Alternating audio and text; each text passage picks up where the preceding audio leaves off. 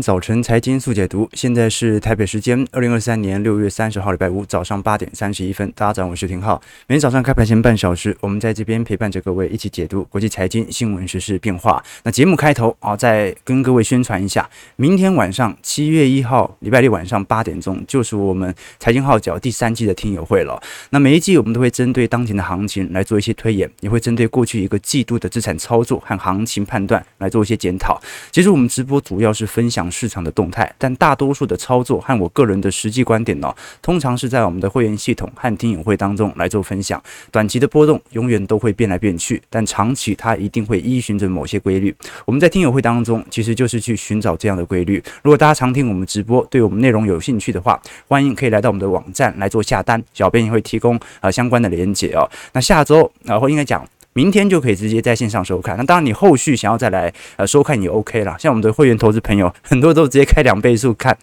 啊，讲话讲比较冗嘛。好，那。用两倍速看哦，感觉吸收速度比较快，当然也 OK 哦。当然，如果投资朋友有更多对我的操作有兴趣的话，也可以加入我们的财经号角会员系统。里面除了有未来一整年的听友会的收听权之外，还会有我个人的资产部位的周记，也会有一些专题影片、宏观的报告以及相关课程。我们过去跟投资朋友提过啊，这个一个人人生啊，从没钱到有钱，前期是靠努力，中期靠选择。后期就靠机遇。如果单纯靠着所谓的努力哦，吃的苦，但是没办法，我觉得不现实。什么意思呢？就是你看过哪一个流水线上的工人，他可以靠着埋头苦干，呃，获得阶层的跳跃、财富自由？所以，呃，只靠努力肯定是不够的。更重要的是让自己的资产复利的效果能够增值。当然啦，还要有能够跨越本业收入的能力。所以有些老板很喜欢宣传呐，努力等于成功哦。啊，那是因为他们需要标榜自己的成功源自于努力，这样才会显得自己很优秀嘛。好，那他也可以忽悠一下员工啊，说我们的成功是可以复制的，只要努努力干。好，但他不会告诉你嘛，只要你努力干啊，我还能更成功，对不对？啊，所以我们其实，在财经市场当中啊，教投资的专家也很多了。好，那面对呃这个几百万、几千万的时候，喜欢跟你谈通货膨胀啊；面对呃几十万的时候，跟你聊理财啊，然后跟你聊一些感觉呃不切实际的故事啊。但是你要静下心来看啊，我们每一个人人生所处的阶段不同，有些人呢目前应该加紧的是本业收入，那有些人他有了一定的资产，那就可以参考一下我们的财经号角听友会，尝试着让自己的资产能够增值。所以不一定啊，每个人都一定要啊这个这个。用金钱来支持我，我反倒会建议年轻朋友啊，先投资自己，让自己有一定的本金，有了资产之后，你就会在乎它的增值效果了啊。因为每年现金这样子贬下去哦，啊，其实对于实质的资产伤害度也是蛮高的。好，那我们直接来观察，昨天美国股市，老实说，呃，开盘的时候表现还算是可以的，金融股有非常显著的拉升啊，这是因为礼拜三的金融压力测试全过了。但是在昨天，我们看到美国股市仍然处于一个相对震荡的格局哦，尤其昨。昨天美光虽然在呃前天是因为财报大好啊，所以盘后大涨，但昨天很明显嘛，这个美国的 AI 禁令到目前为止啊，它还没有一个具体的细节，使得美光仍然受到严重的拖累哦。那中国方面也有相关的禁令。但是我们从昨天所公布的几项经济数据看得出来，市场还是。有非常坚韧度啊，让联总会很有可能啊通过压力测试之后啊，持续往升息之路来迈进，这个机会还算是。蛮高的啊，因为经济数据真的比想象中强劲很多啊，也比我预测的强劲非常多。好，那我们可以观察到，昨天啊第一项公布的数据哦，是。我们看到美国申请初领失业救济金人数报在二十三点九万人，好，这比市场预期的二十六点六万人和修正后的二十六点五万人还要低非常多。那老实说了，我们可以观察到整条下降趋势线啊，在过去两周、三周又开始回到下行轨道了。那另外一项数据呢，是美国一季度的 GDP 的呃修正值哦，这一次上修到两个 percent 哦，所以这一次今年一季度表现算不错哦。那那我可以理解啦，其实今年一二季经济应该都不会，如果是从年增率，一定不会太差啊，季增率要看情况。为什么年增率不会太差呢？因为大家记得啊，去年一二季度美国 GDP 进入负增长哦，所以去年一二季其实基期算是蛮低的，所以今年老实说蛮容易拉高的。所以有时候我们看，呃，不管是看通膨还是看经济成长率哦，有时候还是要看一下月增呐，哦，就是有时候你会看到，哎。呃，年增好像同比在下滑啊，但是月增慢慢在垫高，这其实也是一个恐怖的迹象。你每个月的物价比上个月还要来得贵，但是比去年相对来看便宜的话，那这到底是好事还是坏事呢？房租价格就是这样的问题。好，就是说从同比来看哦，五月份的美国房租比去年便宜大概三个 percent 左右，但问题是啊，现在的房租又比过去二月、三月、四月来得贵，啊，这是尴尬的处境啊。但可以足以表现的事情是。市场的通膨的坚固性还是非常高，而经济啊相对来看呢，在本轮的下行格局当中啊，算是蛮强劲的。我们看到，其实高盛所做的预估图哦，已经把整条下行的时间线，本来是预估二三季度啊，拉到三四季度去了。那事实上，四季度表现会不会这么差？这个很难说，因为四季度通常是美国经济带货潮相对最为明显的一个季度哦。那我们可以观察到，第三季、第四季，呃，如果是能够成功的度过这段时间，不管是我们看到最近罗比尼所提出的软着陆，或者是软着陆，或者是轻度衰退，基本上度过这段时期啊，二零二四年应该进入到复苏周期的可能性是大幅拉高的。那我们过去跟投资朋友提过了，呃，你像罗比尼这次提出的软着陆，它跟软着陆最大的区别在于啊，软着陆它是有一个显著定义的，就是。不能连续两个季度的 GDP 进入到负增长，可是如果你说进入到负增长，但是又没有引起大规模失业的话，那不就轻度衰退嘛？但是任着陆啊，会认为说，其实拉的时间会比想象中来得长。什么意思呢？就是本来是两个季度的负增长，变成呢可能平摊到四到五个季度，但是每个季度都衰退零点一啊，要不然就跳上去，好变到正值，下个月又跳回来，哦，这种感觉。所以呢，呃，很多的经济学家从原本的对于下半年的大空头啊，就认为会进入到深度衰退，到认为会轻度衰退，目前逐步的往啊这种不管是温水煮青蛙式的衰退，或者是认着陆的方向来做前进。换句话说，大家就认为啊这一次是苦日子还有。但是最苦的时间点已经陆续过去了。我们从资产价格的表现就已经看得出来。昨天呢，呃，市场上最聚焦的另外一项消息哦，是苹果的股价。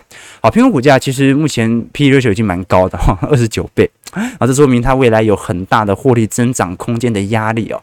如果获利没追上去，它的本益比就有点高了嘛。可是我们可以观察到，苹果股价在昨天盘中又创历史新高了啊，碰到一百八十九块以上了。公司市值哦也是。接近三兆美元，好，这是苹果连续在今年第二次创下收盘的新高了。应该讲了，这个今年以来，它就不断的在呃呃五月六月当中哦，不断的创新高。那只不过这一波回档，本来认为科技股应该会有这些涨高的圈子股来做下修哦，结果真的就这样轻轻涨了。哎，投资朋友你看哦，黄色线是月线，紫色线是季线，然后接下来分别是红色线的半年线。和绿色线的年线，你看，哎，这种线你会不会太漂亮啊？这是标准的黄金多头格局啊，就是 每条均线都在上弯，而且都具有显著支撑，而且苹果每一次回撤根本就破不了月线，哦，这看得出来，哦，苹果是全球最大的权值股啊。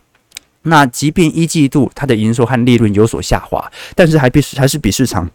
预期来的高，那更何况哦，为什么我们说像是苹果啊这种股票啊，还比很多半导体类股啊有更多的做梦空间哦？原因很简单，苹果已经停止公布财测了，所以你根本就不知道它具体在二季度、三季度、四季度会赚多少钱，你要等它实体公布财报之后才知道。它不像辉达嘛，辉达跟你说，哎，我预估二季度的。利润可能会增加五成，好，那你就有一个非常显著的反应哦。所以苹果它不公布财测，反而让大家有更多的思考空间。尤其我们都很清楚，这一次在六月份推出 Vision Pro 之后哦，虽然它一定不会影响到今年财报，因为明年才开卖哦，好，但是市值哦，感觉是有非常显著的拉升。好，这跟脸书推出元宇宙所遭受的股价的对应。就完全不太一样了，所以我们可以观察到了，就是今年以权值股来看啊，基本上科技股又重新重返到全球市值前十名的行列。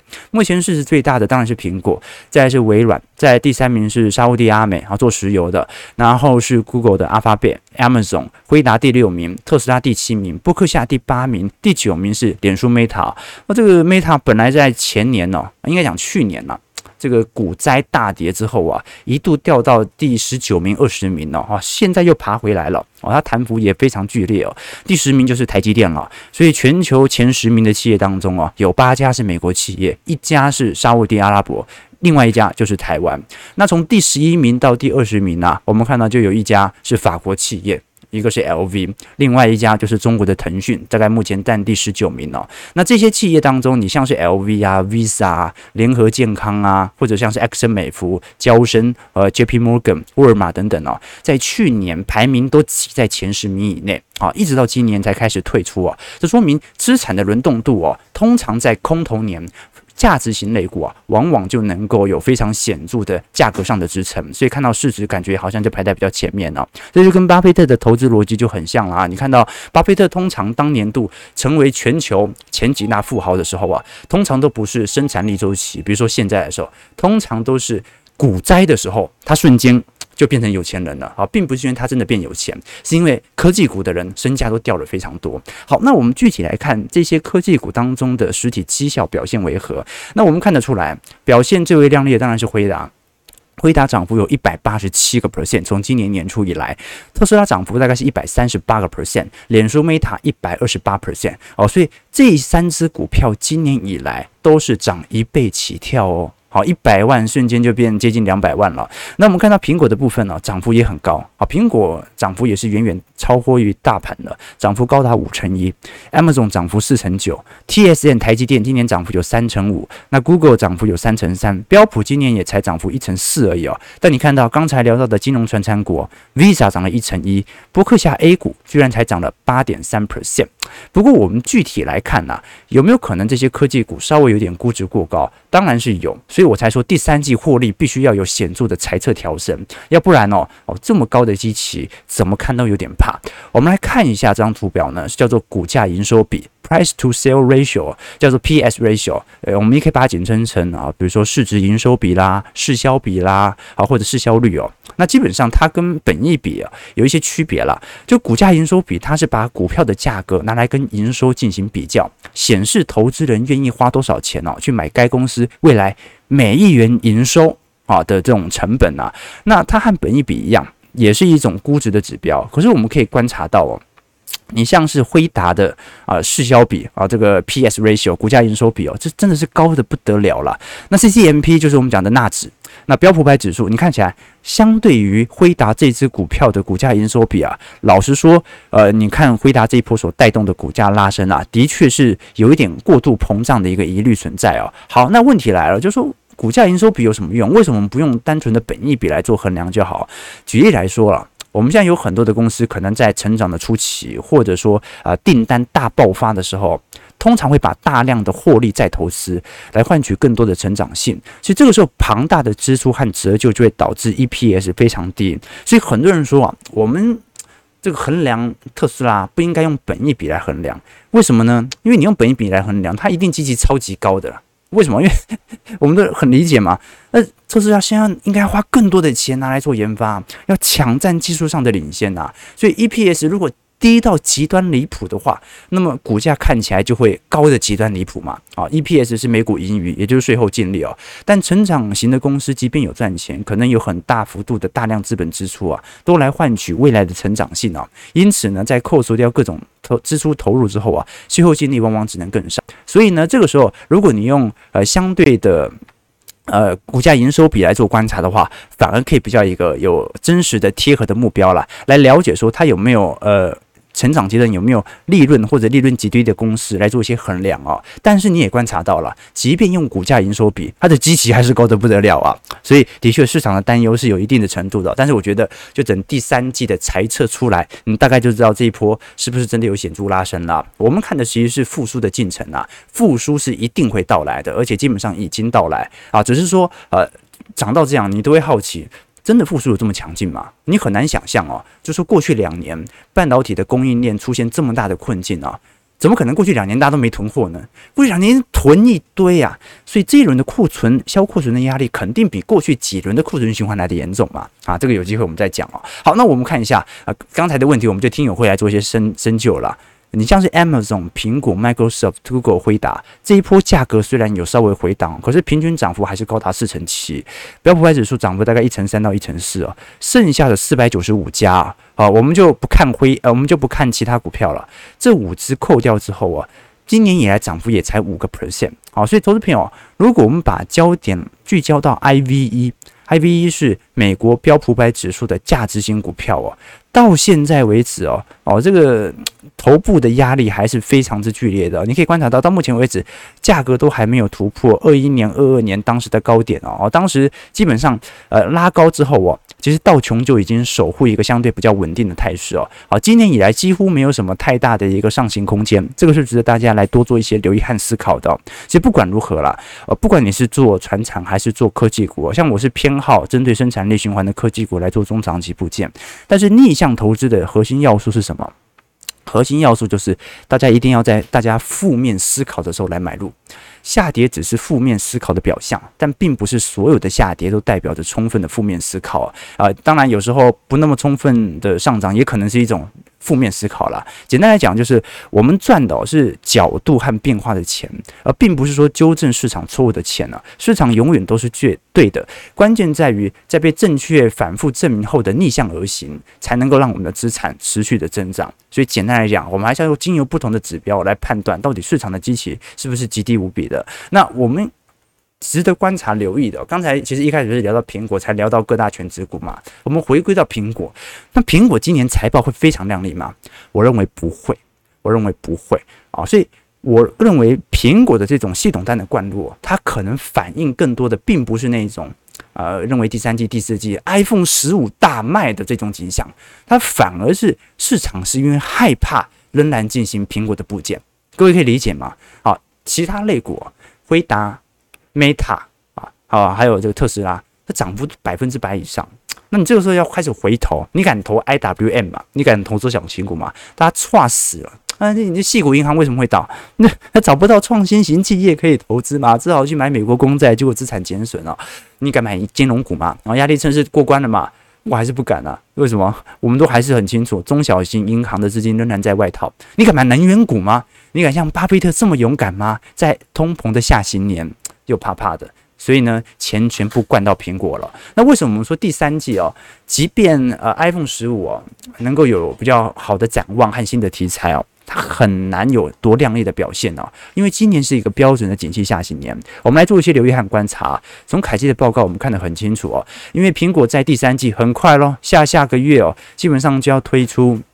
iPhone 十五了，那 iPhone 十五预估了哈，在呃下半年的出货量大概是八千万到九千万只左右啊。那这一次一样嘛，就 iPhone 十五、十五 Plus、十五 Pro、十五 Pro Max 哦啊，这个这几只嘛，那跟前几代应该差不多多少啊？就说这一轮我们都很清楚嘛，就是大家对于苹果的聚焦点呢是那它的 Vision Pro。iPhone 有多大的变化很难说，但是至少我们从各大财报或者财测，因为苹果不公布财测，那你只好根据投行的财测来做预判嘛。啊，基本上都是非常悲观的，不太可能今年的销量 iPhone 十五比 iPhone 十四好多少了。那我们也可以观察到了，其实标普百指数各大公司都遇到相同的问题。我们可以观察到这一次在呃一季度财报当中啊，提到 destocking 哦啊这个名词的比例哦。是非常非常惊人的，远远高过于一八年、一九年当时的库存循环。好，那是什么意思呢？就是去库存、消库存的压力基本上是极大无比的。那我们也很清楚啊，就算苹果现在有很多多元营收，比如说它的服务营收这几年一直在快速拉升当中哦，一直在成长哦，但占比也不过就十八个 percent。那未来的 Vision Pro 能不能超过两趴都很难说了。但是 iPhone 目前仍然占了苹果整体收益啊，还是接近一半左右。所以呢，就算服务营收在过去几年，不断的扩大，而且呢持续在成长，但是 iPhone 只要今年卖的比去年差，苹果基本上财报就不会多亮丽哦。事实上，我们可以观察到啊，苹果每年的出货量大概在保持呃两亿只到二点三亿只左右哦。啊，但是二零二三年呢，预估会比二二年和二一年的销量还要稍微差一丢丢。那当然，其他就更不用讲了啊，其他。iPhone 以外的产品几乎都是暴跌的，除了除了服务营收以外哦，你像是 MacBook，呃，预估今年年减率会高达一成二，iPad 年减率高达一成六，Apple Watch 预估衰退大概会有十个 percent，AirPods 衰退大概是三趴啊，那这是很好理解了，好，因为前两年大家因为疫情嘛，本来就有。已经购买了很多的三 C 电子设备，那这些三 C 电子设备不太可能在今年突然有大规模的购回，哦，这个是值得大家来留意的哦。所以有些人会。对于苹果有一个明显的财报的想象空间，我反倒会觉得，而、大家就是保持着保守态势啊，它系统单灌进去哦，这不一定真的是因为多看好它的财报，很有可能就是它的本益比不像其他科技股这么高，它又是很稳定成长的这种相关概念股，然后其他板块大家又不想投，最后变成啊，它涨上来。原原来是大家怕上来的啊，这种感觉，好，这好像 啊很怕很怕，哎，大家都买零零八七八啊，这种感觉一样。好，那现在大家其实最聚焦的事情是，那资金有没有可能重新轮动回我们看到的金融股啊，啊或者能源概念股啦？啊，这是值得大家来留意的，因为我们都很清楚。昨天已经跟大家报告过了，联总会目前的压力测试哦，呃，在金融业的压力测试已经全数通过了。可是联总会这一次在会议报告当中也特别提到了，测试的结果表明，大银行目前处于有利的地位，能够防御严重的衰退哦。在严重衰退期间，应该也能够向家庭和企业持续进行贷款哦。但是他特别提到的事情，商用不动产如果有大幅跌价，对于中小型的企业还是有很大的伤害性哦。我们。还是值得观察啦，因为在整个二三年相对于二二年呢，其实美国的旅游业已经有稍微下行的迹象了。我们包括从 ABMB。各大地区的营收的年减率哦，都是四成到五成起跳啊。换句话说，美国目前的旅游人潮在今年呢，已经相对于去年少非常多了。美国的爆发性旅游是发生在去年，台湾是爆发在今年。那这个是第一个冲击点。那第二个冲击点是商办的控制率也在不断提升当中。所以呃，联总会事后会持续观察这样的方向。不过呢，这也不过就第一波的金融压力测试，后续还有一些，我们再来跟大家来多做些留意。好，美国股市四大指数表现，我。我们来做一些留意，道琼上涨两百六十九点，零点八 percent，在三万四千一百二十二点，所以金融股啊拉抬蛮明显的。标普上涨十九点，零点四五 percent，所以四千三百九十六点，纳指小跌零点四二点。啊，收在一万三千五百九十一点，费半上涨四点六点，零点一三 percent，在三千六百一十四点啊。那基本上我们还是看得很清楚。呃，如果是以今年整体以来的绩效来做留意，会发现资产价格的确还是保持在一个相对的高乖离震荡哦。但是，呃，一样嘛，就乖离指标它不一定一定要跌啊，你才会来到一个相对的低档区哦。它只要盘不涨。乖离一样会有下行的机会存在。好，那股价涨那么多，大家也不一定要把太多的心思放在股价身上。哦，我们跟投资朋友分享过，周期投资哦，永远都是市场极度恐慌的时候再来做一些留意哦。那现在市场上看起来就是从半信半疑往乐观的方向走嘛，蛮明显的。待会我们从小台多空比就看得出来了。所以有时候还是要学会去享受生活。好，这这几天有很多网友来信嘛，我们过去跟投资有分享过这个。投资和生活是一定要平衡的。那个时候我跟大家分享嘛，我在大学呃我们图书馆当中，因为呃每个月都会有这个哈佛商业评论哦，而且是翻译版的。那里面当时有一篇文章我就记得很清楚哦，叫做 How to Get Achievement，就一个人要如何成功。那这篇文章哦，它跟那种我们以前看那种成功学啊，很明显不同。它是很客观实证的去分析那种欧美啊和东亚人华人对于成功理解的不同啊。我们讲说。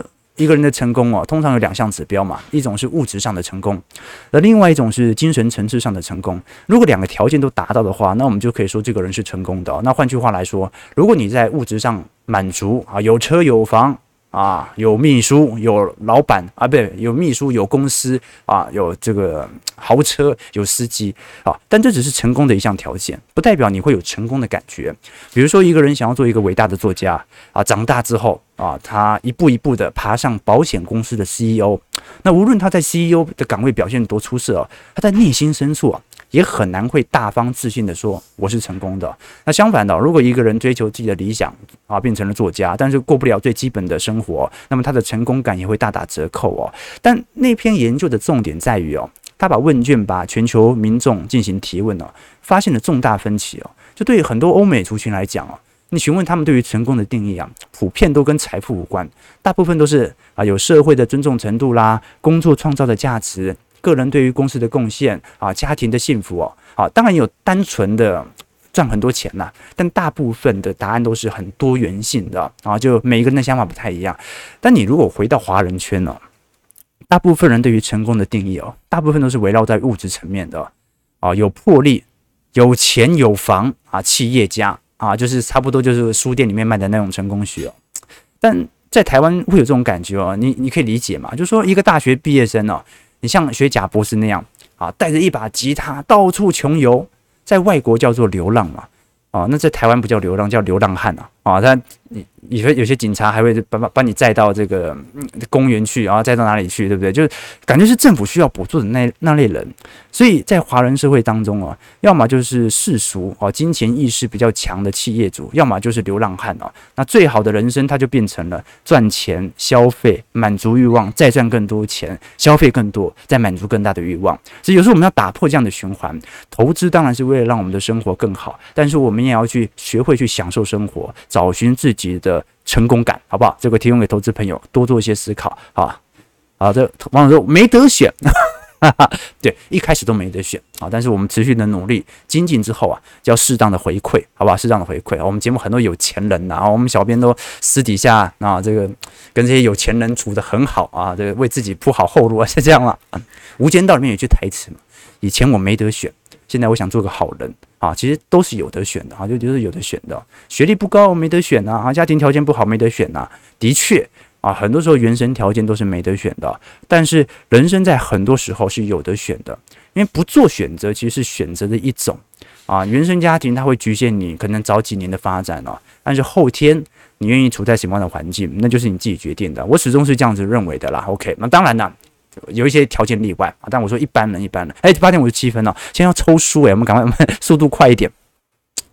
有时候太开心了，就聊天聊太久了。呃，台北股市昨天三大法人买超台北股市五十八点二六亿哦，但自营商昨天敲了一百一十六亿进来哦。所以看得出来，外资在跑，内资在接啊，收在一万六千九百四十二点，成交量又稍微缩了两千六百八十四亿啊。那值得观察的，台币哦，已经连续两三天跑在三十一块以上。换句话说，你看昨天上影线多明显啊！央行在稳会哦，有人偷跑了哈啊！这外资很明显在慢慢的离开，慢慢的离开，交由内资来进行新一轮的炒作。那更何况我们看小台突空比哦，哦，这已经看多超过一周了哦，难怪股价会稍微有点回调。那我们看一下这一波到底市场上追价意愿能不能维持久一点了？事实上，我们从昨天五月份的景气信号灯出来哦，仍然是连七蓝。可是观察到有没有啊？虽然很坏。但是最坏的那个十分真的已经过了，你看到从十分到十一分到十二分哦，慢慢的有显著的拉升。那主要还是观察到非农部门的就业人数了。那也就是说，目前台湾的劳动力市场还是极端强劲的。在前两天我们也提到了，台湾老年人的劳动参与率是极低无比的，这给年轻人有更好的工作条件啊。我们不能讲说薪资一定涨，但是你找到你想找工作是一定找得到的，在台湾啊，就说你是想要找啊基本薪资或者中位数差不多的工作，在台湾是非常。容易找到的哦，目前很多火锅店啊啊，这个咖啡店的薪资水平呢、啊，都已经远远高于基本薪资了。好，这个是台湾目前劳动力结构的现象哦。那我们也可以观察到，景气信号灯虽然在低档，可是中长期而言，那看这张图就不用我多做细数了吧？我们在明天的听友会当中啊，持续来跟大家做一些思考。好，八点五十九分哦，我们今天。礼拜五啊，忘记了吗？今天是抽书日啊！对，我们每个礼拜五都会提供一本书籍啊，想要送给投资朋友。刚才讲了这么多，主要就是给大家这个卖个关子。我们在明天的听友会当中啊，一并跟各位解答我们今天遇到的一些问题，也会跟大家分享我们的实际观点啊。哎，免费的啊，这个提供的观点被你骂就不值得了嘛！好，我们明天。啊，付钱的有实质的观点的，那我们当然就是虚心检讨。如果错的话，啊，那如果对的话，啊，大家就给我一些鼓励即可啊。我们对于听友会的中长期判断，我个个人认为，在过去几个季度算是蛮准确的。但是时间上有没有需要提前或者延后啊？因为毕竟景气循环是不会变的，但是联准会的动作，它可以影响景景气循环的波动度和它的时间线的前后啊，这个很重要哦。好，那我们今天呢？持续会跟跟大家，因为毕竟股价在高档，我们就不要做太多股价的分析哦。我们反而应该去了解这个世界的本质。今天推荐这本书哦，叫做《一本书读懂资本主义》。那这本书的作者哦，乔纳森·波特斯，他本身呢是伦敦国王学院的经济学和公共政策的教授哦。他本身也曾经在英国的《金融时报》、《卫报》、《电讯报》、《泰晤士报》等等哦撰稿，而且也常常在 BBC 等电视台发表经济相关的问题哦。他本身就是一名经济学家。可是这本书呢，呃，基本上完全不深奥。它是用一个非常浅显简单的逻辑哦，把整个资本主义世界当中所面临到的问题啊给揭示清楚啊。这其实我过去跟投资朋友提过，我大学哦，其实主修的方向跟一般人都不同哦。一般呢，呃，像我们清大当时大家最有兴趣的学程方向都是往计量经济啊，就是。往学术啦，或者是往量化分析的方向走哦，啊，但我学修修习的其实是呃西洋经济思想史，好，为什么修习这个？因为没有人修，然后我也觉得读读历史很好玩，好，那时候觉得呃计量经济有点枯燥嘛，而且微积分老师说读的没有特别好，但是我觉得哦，西洋经济史当中有一门课哦，是其实是在上各大经济学家的思想史哦，那其实马克思并不是经济学家。可是马克思的《资本论》也在教材当中哦，它里面其实就揭露了很多对于资本主义啊、制度啊必然灭亡的逻辑啊。因为根据《资本论》嘛，就是说资本家把剩余的价值给拿走之后啊，他支付给工人的工资啊，就不足以去购买工人需要生产的商品啊。所以资本主义国家到最后就会贫富差距极度恶化，最后形成经济危机啊，最终会毁灭啊。那在他的理论当中哦，呃，他认为资本主义灭亡，而共产主义啊，最后就会因此而发酵哦。好，那现在问题来了，就是按照他的角度哦，这个现在的全球的走向跟他当时的呃共产主义啊，或者说社会主义啊，是完全不同。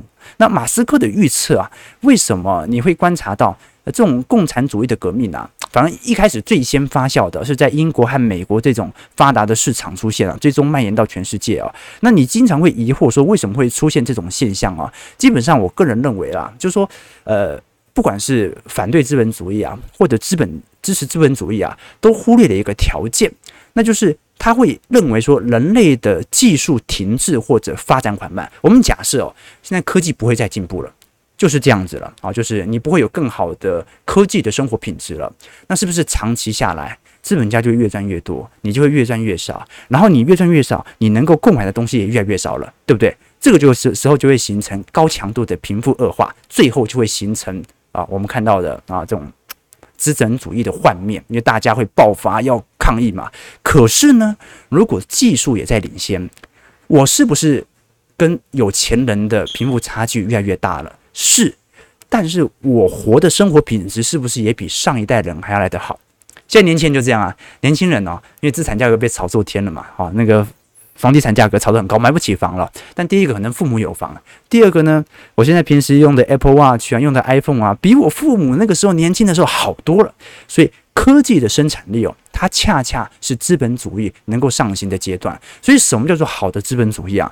好的资本主义就是它一定会伴随着贫富差距扩大，但是有钱人他至少赶快投一点钱呐、去做低轨卫星啦，去试试看元宇宙啦，去看看做 Vision Pro 啦，去试试电动车啦，啊，投一些钱在实质生产力的进程。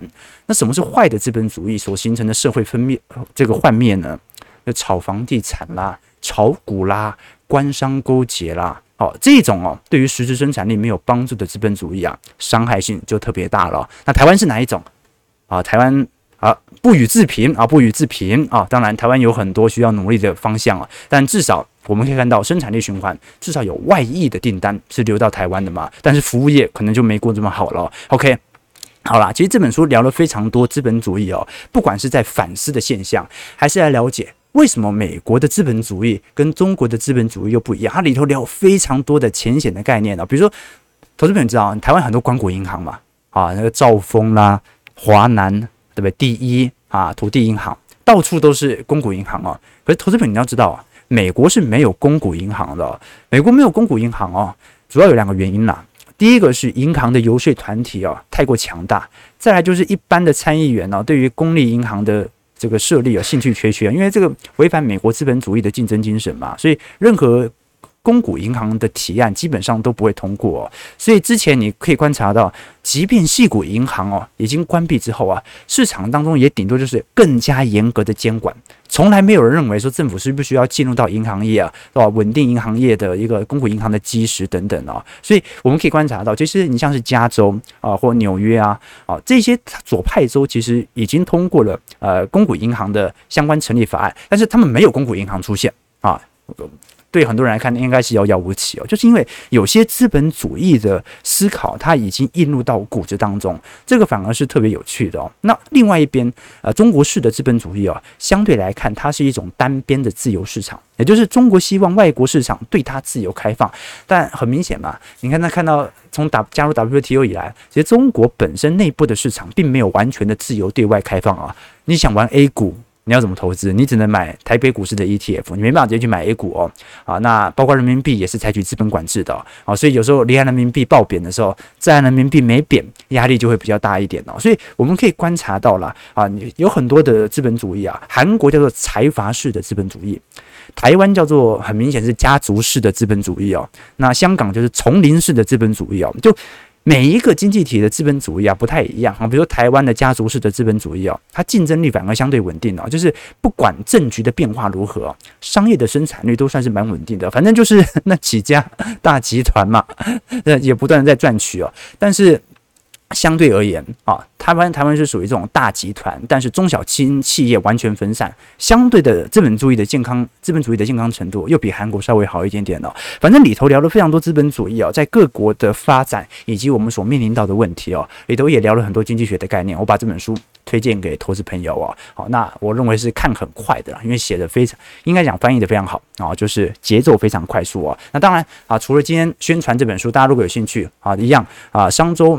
每一次抽书都提供两位抽书名额，在我们直播结束之后，在底下留言，留下你你对这本书的想法，或者对于本节目啊，或者谄媚小编的话啊，那就祝你抽中书籍了啊！记得在我们直播结束之后再留言，聊天室里面留言没办法抽书啊，因为小编到时候无法回复你嘛。好了，今天直播结束到这边，那我们就明天晚上八点钟财经号角听友会再见啦！祝各位投资朋友看盘顺利，操盘愉快啊！礼拜六晚上八点钟。第三季财经号角听友会再相见了，拜拜。